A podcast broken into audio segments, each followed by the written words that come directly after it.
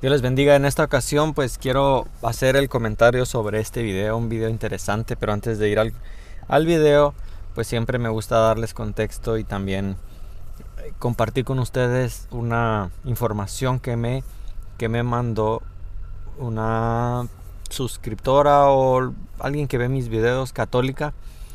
Este, le mando saludos, digo, no, ya ni sé, ya no sabe uno no si, si está bien o no está bien mandar saludos o, mencionar a personas. No, no quisiera ofenderla, que se sintiera ofendida por mencionar su nombre, pero ella me, me mandó una información que Luis Toro va a estar en Tijuana. Entonces les pido que oren por mí. Este, les pido a los cristianos evangélicos que oren por mí. Quisiera ponerme en ayuno y oración para ir ese día. Primero que nada para que pueda llegar, porque resulta que va a ser el 25 de marzo ese día tengo mi examen, mi examen de, de, evaluación para la maestría en el CETIS. Entonces va, voy a terminar como a las 2 de la tarde. Obviamente en ese periodo dura 4 horas el examen. No, voy a alcanzar a comer. Entonces tendría que salir de ahí, irme rápido sin detenerme a ningún lado. Los que viven en Tijuana saben dónde está el CETIS y dónde está la parroquia Cristo Rey, que es, está retirada más el tráfico que hay, que Tijuana cada vez está peor y no lo digo como un cliché, ¿no? Yo sé que los que viven en el DF me dirán, tráfico en Tijuana, ¿de qué hablas, no? Pero están haciendo unas reparaciones en una zona donde es la vía rápida y, y para no hacer larga la historia, es muchísimo el tráfico. Yo vivo cerca de mi trabajo, caminando a veces me he hecho de mi trabajo aquí, me he hecho 15 minutos cuando mucho. En carro me he hecho hasta una hora, entonces he decidido y venirme e irme eh, caminando por, por ese motivo. Entonces, ya se imaginarán, si salgo a las 2 y ese evento va a ser a las 3, entonces que el Señor obre, que si Él me permite llegar, llegue y si no, gloria a Dios. Pero yo quisiera estar ahí, yo quisiera cara a cara hacerle ciertas preguntas a Luis Toro. Mi intención no es eh, prepararme para estar con Él teológicamente, no, yo quiero prepararme espiritualmente, meterme en ayuno y oración teológicamente no es que yo me crea mucho, no es que yo sienta, pero las preguntas que le quiero hacer son preguntas sencillas, pero y no se las voy a decir aquí, son sencillas. Cuando vean ustedes lo que le voy a preguntar a él, repito, si el Señor me permite, van a ver que es algo tan sencillo, algo tan básico que cualquier cristiano debe saber. Y pasa lo mismo cuando les pregunto a los testigos de Jehová cosas sencillas que cualquier testigo de Jehová debería saber y no saben como si Jesús es el mediador de ellos o no. Vean la manera en que cascabelean. Yo le voy a hacer a Luis Toro, no le voy a hacer la pregunta del millón, no le voy a hacer la pregunta súper teológica que él me pueda decir, oh, es que, no, no, no. Van a ver la pregunta tan sencilla que le voy a hacer a este hombre. Si, como repito, si el Señor me permite llegar. Y agradezco a esta, eh, esta mujer católica. Muchas gracias por esa información. Yo estaba, tenía tiempo tratando de, poder esperar a que él llegara a Tijuana. Va a venir, pues vamos a... Obviamente voy a grabar todo desde la entrada porque sépanse, sépanse eh, que así como los testigos de Jehová y los católicos critican la pedidera de dinero de los, de los pastores, ¿no? Que yo aquí no vengo a defenderla. Está mal y está mal, ¿no? Lo que a mí no me cuadra es cómo ellos lucran con todo. Por ejemplo, Luis Toro va a cobrar. Y algunos que viven en el otro lado dirán, ah, 250 pesos no es, nada, ¿no? Este, y, también es verdad, no es mucho. La cuestión aquí no es si es mucho o es poco. No todas las personas católicas podrán ingresar, no todas tienen esa facilidad de deshacerse de 250 pesos para ir a escuchar a un predicador. Y lo dejaré para otro tema, ¿no? Porque yo estoy en contra de que, repito, no de que se cobre, no sé qué van a dar ahí, porque al, menos cuando hay eventos de conferencias de varones acá a este lado de la iglesia, hay, hay alimento, se les da material, se les dan para que estén ahí, para que se costee al predicador, al menos en mi iglesia, yo no puedo hablar de todas las iglesias evangélicas, se cobra para recuperar, por ejemplo, como ya dije, los alimentos. No sé acá qué va a incluir. Todo eso se los voy a reportar, ¿no? ¿Qué va a incluir esa entrada de Luis Toro de 250 pesos? Si me van a dar algo, no lo sé. Digo, no voy para que me den, voy para hablar con este hombre, pero me parece curioso que siempre eh, como que la única salida o algo que tienen que decir en contra de los evangélicos es que se pide dinero. Aquí de entrada hay una, hay una, hay una cuota y, no puedo hablar mal o bien de esa cuota hasta que ya esté ahí, vea en verdad qué se va a hacer con ese dinero. Este, y repito, el problema no es que haya una cuota. El problema es que a los testigos de Jehová les pidan dinero para todo. Quienes son testigos saben que no miento. Pero después digan que ellos no piden dinero. El problema no es que pidan una cuota. El problema es que los católicos digan que se pide dinero pero ellos sí lo hagan. Entonces, digo, esto me da para mucho tema, me da para desviarme tanto como ya lo estoy haciendo ahorita. Entonces voy al video.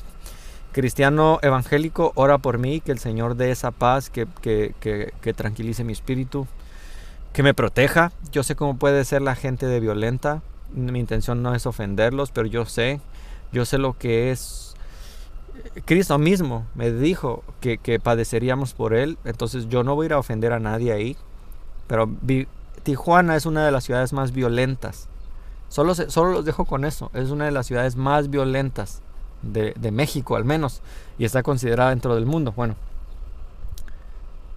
cristiano imprudente, ora por mí para que pueda ir a ese lugar y que el Señor obre en mí y que Él sea glorificado. Yo no, yo no mi intención Claro, mi intención es que muchos cristianos católicos abran los ojos, claro que sí, pero mi intención no es convertir a nadie, yo no soy el Espíritu Santo.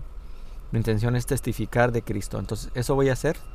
Eh, y cristianos católicos también oren por mí. ¿Qué tal que después ven un video aquí, cristiano imprudente se vuelve católico, ¿no? Como, como este eh, rincón apologético, ¿no? Que yo eh, no tengo ni la mitad de fama que él tiene, pero bueno, o sea, este Digo, no deberían ofenderse los católicos que yo vaya.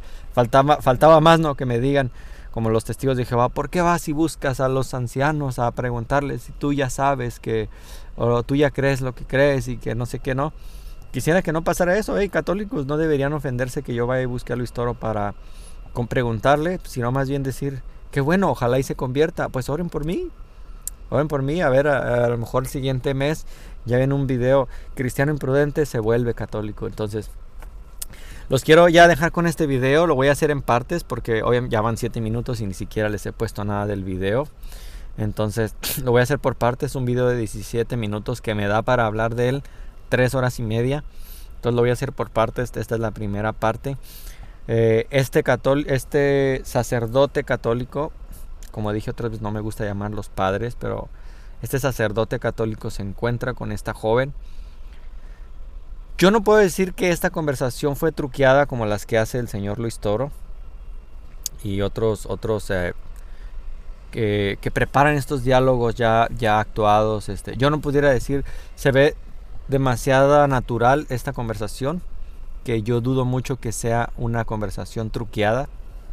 Lo digo desde ahorita, quiero ser honesto, no, no, no a decir, ah, este, a esta muchacha la puso de acuerdo. No, no pareciera y no lo creo, no, no me da la impresión pero desconozco el contexto, no sé si el sacerdote iba caminando, le sacó plática a la muchacha, la muchacha al ser cristiana evangélica, que siempre tratamos de compartir de Cristo, tal vez le sacó plática a él, no lo sé, lo desconozco, aclaro. El caso es que ahorita van a ver cómo él se acerca a preguntarle cosas a ella. No tiene nada de malo, no, no veo nada de malo. Eh, por, por, cierto, a la misma eh, Creo que sí puedo decir Jessica sin que diga el nombre, el, el, ¿cómo se dice el apellido? No, hay muchas Jessicas, este, pero esta persona Jessica, que gracias de nuevo por mandarme esa información. Eh, también me quiso contactar con una, eh, por así decirlo, apologética, o, apologética, o, mujer apologeta. Disculpen si, si lo dije mal, pero para que yo debatiera con esta otra persona. Aquí aclaro, no soy machista, no, no soy machista, lo que sí soy es muy cuidadoso, trato de serlo. Y ¿saben qué me pasa? Me pasa como yo si los que me conocen saben que yo estudié karate mucho tiempo y a veces lo hago en mis tiempos libres yo solo, ¿no? Cuando de hecho tengo una amiga que todavía la tengo agregada en Facebook, ni siquiera tampoco diré su nombre, es, es una persona que admiro, este, se, ha graduado de enfermería y me río, ahorita van a saber por qué me río, porque cuando éramos más jóvenes yo iba en, la en la prepa, sucedía esto, ¿no? Para que vean si existe o no el patriarcado. A ver, híjole, como les dije, me, estoy desviando bastante del video, pero es que quiero explicarles a dónde quiero ir con esto. Ah, cuando yo estaba en el karate, pues nos ponían a, a practicar, a hacer kumite. Kumite es pelea. Entre, y luego cambiamos de parejas. Obviamente había menos mujeres que hombres. En la clase que yo estaba solo había dos mujeres y éramos como 15 hombres. Entonces nos tocaba, cuando te tocaba con un hombre, pues peleabas con, con todas tus fuerzas, digamos, con, no te contenías. Pero cuando te tocaba con una mujer, obviamente no querías lastimarla. Además el sensei nos decía que a ellas había que cuidarlas, no había que con control y etcétera. Entonces uno sí lo hacía con control. peleabas eh, controlado, no lastimar pero a ellas el sensei les decía, no, tú dale con todo. Entonces es diferente. E, ella pues sí nos golpeaba. Oh, y sí dolía. O sea, te daba hasta, este, hasta nos sacaba el aire. Pero uno no podía pegarle a ella. Resulta que en un torneo interno que hubo, eh, pues para foguearnos entre nosotros, estaba la disyuntiva en tu mente. Decías, ok, a ver, si le gano, van a abuchearme. No, uy, le ganó, se pasó, o sea, que abusivo. No, eh, no, te, no te le ibas a acabar. Pero si ella te ganaba, pasaba lo contrario. Ahora era como, uy, este, eh, no, pobre, eh, no, como que había falta de hombría, ¿no? En, todo eso que, para, para que vean si existe el patriarcado, ¿no? Entonces, ¿a dónde voy con esto? Jessica me sugirió que platicara con esta mujer protestante, con esta, perdón, Jessica me sugirió que platicara con esta apologeta mujer católica. Y yo le decía, oye, si no, no, y no tienes el contacto de algún católico hombre que quisiera defender su fe, si no hay hombres que quieran platicar conmigo, pues bueno, platicaría con ella. Pero la verdad es que yo no conozco a esta, no me refiero a Jessica, sino al, pues tampoco la conozco, pero me refiero a, esta apologeta católica, yo no la conozco. y la verdad que platicando con testigos de Jehová y suscriptores testigos de Jehová ya me ha dado mucha desconfianza platicar con personas que no conozco. Muchos ex testigos me han advertido de, de, testigos de Jehová encubiertos a los cuales ya no les respondo y ni siquiera voy a decir sus nombres. Porque ellos me han dicho, hey, este es un testigo de Jehová encubierto porque escriben, eh, se han dado cuenta por otros canales. Bueno, yo, no quiero, yo quiero evitar ninguna clase de problemas no voy a decir que cuando platico con hombres no va a haber problemas, claro que los va a haber, pero yo no quisiera caer en malentendidos de platicar, de, tener un debate con una mujer católica y que surgieran esta clase de, problemas, ¿no? Oh, no, como me dicen los... un claro ejemplo, ahí les va, un claro ejemplo cuando, cuando he platicado con mujeres testigos de Jehová en la calle. Platico con ellas, ustedes saben por qué. Porque no hay hombres casi, hombres testigos de Jehová de voy a una estadística así sencilla, más del 80% de los carritos que yo me encuentro están cubiertos por mujeres. Y cuando platico con hombres ya no vuelven a estar. Entonces platico ahora con mujeres. Y, me he ganado críticas de, ah, eh, como que falta de, de, hombría, no sé, por así decirlo. ¿Por qué platicas con mujeres? Este, abusivo, esa es la palabra. No seas abusivo. Y yo digo, bueno, ya ustedes han visto los videos, he tratado de hablar con ancianos, les he dicho, solo me falta plantarme afuera de un salón del reino y esperar a los ancianos. No quieren hablar. Ahora, lo que va a pasar si yo platico con esta mujer, eh, apologista, en el caso, en el caso hipotético de que yo le ganara el debate, ya casi escucho a los católicos diciendo, abusivo, ¿cómo te pones a hablar con una mujer y decirle y etcétera? ¿No? En el caso de que ella me gane, la verdad no me interesa si, si gano. Yo siempre subo los videos. Siempre, ustedes lo han visto. Yo no voy a, y no, pero también no quisiera, como yo no conozco a las personas que después, no sé, la verdad que a, uno lo han vuelto paranoico estos encubiertos testigos de Jehová que que al rato invente, ¿no? Que yo le mandé mensajes personales o mensajes sexuales. No, la verdad, gracias, pero yo no quiero, yo quiero platicar con hombres católicos que quieran defender su fe. Y están mis puertas abiertas, las puertas de mi canal. Si vives en Tijuana, me encantaría que nos sentáramos a tomar un café, lo grabáramos sin problema. Entonces yo no sé este sacerdote cómo contactó a esta mujer cristiana evangélica. Este voy a correr solo los primeros minutos porque ya me aventé 15 minutos. Voy a dar mis comentarios breves. Esta será la primera parte. Ahí va. Entrando a la Quinta Vergara, me he encontrado con María Francisca. María Francisca, que me está diciendo que es evangélica, ¿verdad? Claro. Protestante. Sí. Claro, dices tú, como si es algo, bueno, para ti está bien. O sea, es claro para ti, ¿verdad? Ser protestante. Eh, o sea, yo creo en Dios, yo creo en Jesús. Y, Jesús nos dice que no tendréis ídolos delante de mí. Yo admiro la paciencia de esta chica.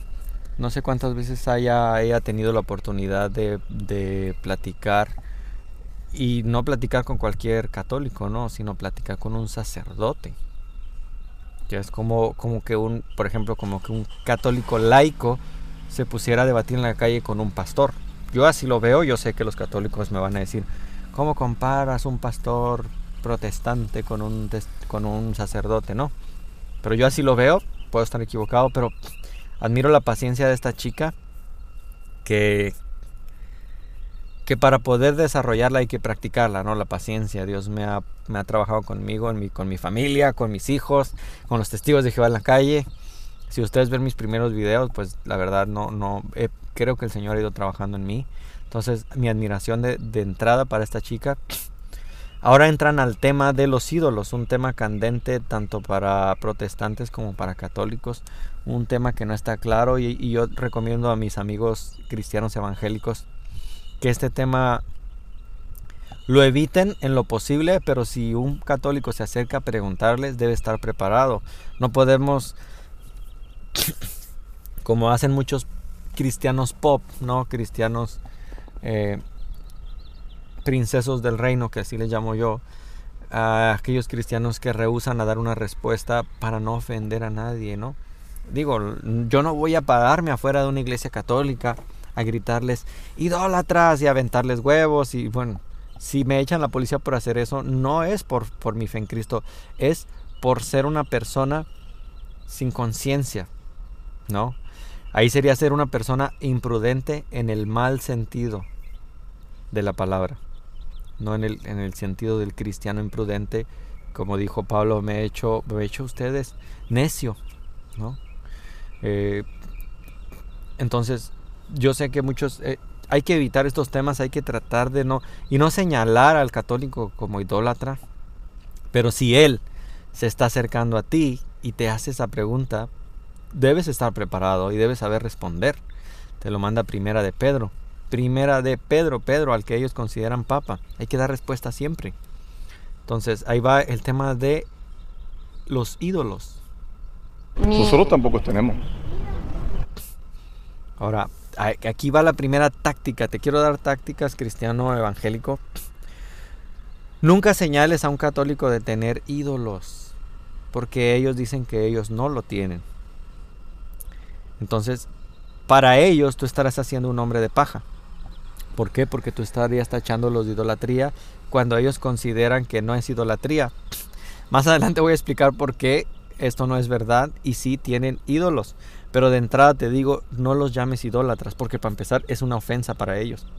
Claro, te gustaría que te dijeran, ah, pues idólatra a ti también, pues claro que no. Entonces yo nunca uso la palabra idólatra cuando platico y converso con un, católico de la misma manera que no uso la palabra Trinidad con un testigo de Jehová no porque yo no crea en la Trinidad, sino porque un testigo de Jehová se asusta y dice, oh, eh, eh, catolicismo pagano, ya, y se cierran y ya no te escuchan. Yo mejor uso la palabra deidad. Entonces, eh, aquí él ya usó la primera barrera y es el sacerdote, es decir, pero nosotros no tenemos ídolos. ¿Quién te dijo que tenemos ídolos? Por eso te digo, no uses la palabra ídolo. Aquí lo primero que yo le diría a este sacerdote es, preguntarle y esta pregunta no me la ha podido responder ningún testigo de Jehová y ningún católico. Y en este tema, por eso digo que se parecen demasiado. A un católico le pregunto, ¿cómo se le llama al acto de rendirle culto a lo que no es Dios? Y dame un ejemplo donde alguien le haya rendido culto a lo que no es Dios y Dios lo haya permitido. ¿Qué? no, no entendió el, el católico o el testigo de Jehová. Ahorita voy a decir por qué le hago la misma pregunta a los testigos de Jehová. En la Biblia hay infinidad de ejemplos donde alguien le rindió culto. Ni uses la palabra ídolo, ni uses la palabra adoración, ¿ok? De entrada. Porque en la Biblia hay muchos ejemplos donde las personas rindieron culto a lo que no es Dios y Dios lo llamó. ¿Adivina cómo? idolatría. Pero de entrada te digo, no lo uses. Solo pregúntale esto. ¿Cómo se le llama al acto de rendirle culto a lo que no es Dios? Y dame un ejemplo donde Dios lo haya permitido, donde Dios haya permitido que se le dé culto a lo que no es Dios. Entonces, ah, no he recibido hasta ahora una respuesta. A ellos les gusta jugar con los términos igual que los testigos de Jehová y le llaman dulia cuando haces esto, hiperdulia cuando haces aquello. Y a los testigos de Jehová les pregunto lo mismo porque ellos de manera inversa, los testigos de Jehová han quitado la palabra adoración de sus traducciones cuando se refiere a Jesús. Entonces ellos dicen es que Jesús no fue adorado, fue, una palabra que le gusta a los católicos, fue venerado. Entonces yo les pregunto a los testigos de Jehová, ¿cómo se le llama al acto de rendirle culto a lo que no es Dios? Porque para ellos Jesús no es Dios, aunque recibió culto. Y hay ejemplos en todo el Nuevo Testamento de Jesús recibiendo culto de otras personas. ¿Por qué le llamo culto? Porque yo, para mí es adoración, ¿no? Pero yo no le puedo decir a él que fue adorado. Al testigo de Jehová no le puedo decir que vea en su Biblia que Jesús fue adorado porque él va a ir a la traducción del Nuevo Mundo y en su traducción dice, le rindieron homenaje. Este, entonces por eso yo le pregunto, ¿cómo se le llama al acto de rendirle culto a lo que no es Dios? Y si Dios lo ha permitido, dame ejemplos. Y es donde el testigo de Jehová no te puede dar un pasaje. Y es donde el católico tampoco te puede dar un pasaje donde Dios haya permitido que alguien reciba el culto entonces, por eso, tanto testigos de Jehová como, como católicos tienen que dar esta falacia de decir, oh, es que le rindieron culto, pero no fue el mismo culto que se le da a Dios. Y ahí es donde viene el término de dulia e hiperdulia. Te dejo solo con esta primera parte porque, como decía, no dispongo de mucho tiempo. Ya subiré las consecuentes partes del video porque este video está muy interesante. Y no es mi intención hablar de esto con Luis Toro, voy a hablar de algo mucho más profundo y a la vez tan sencillo que todo cristiano debería saber, todo cristiano católico o evangélico debería saber. Y eso le voy a preguntar a Luis Toro. Te pido que ores por mí y que Dios sea glorificado en este canal y en esa, en esa cita. Dios te bendiga, cristiano imprudente. Gracias por escuchar, compartir y suscribirte.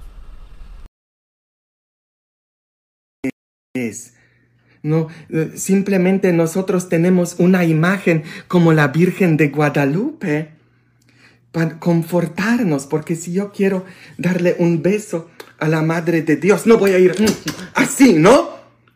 No voy a ir así. Si yo quiero darle un besito a Cristo, no voy a ir así, sino le doy un besito, lo abrazo. Todas esas personas tienen imágenes, tienen fotos. La foto es una imagen. La foto de una persona no es esa persona.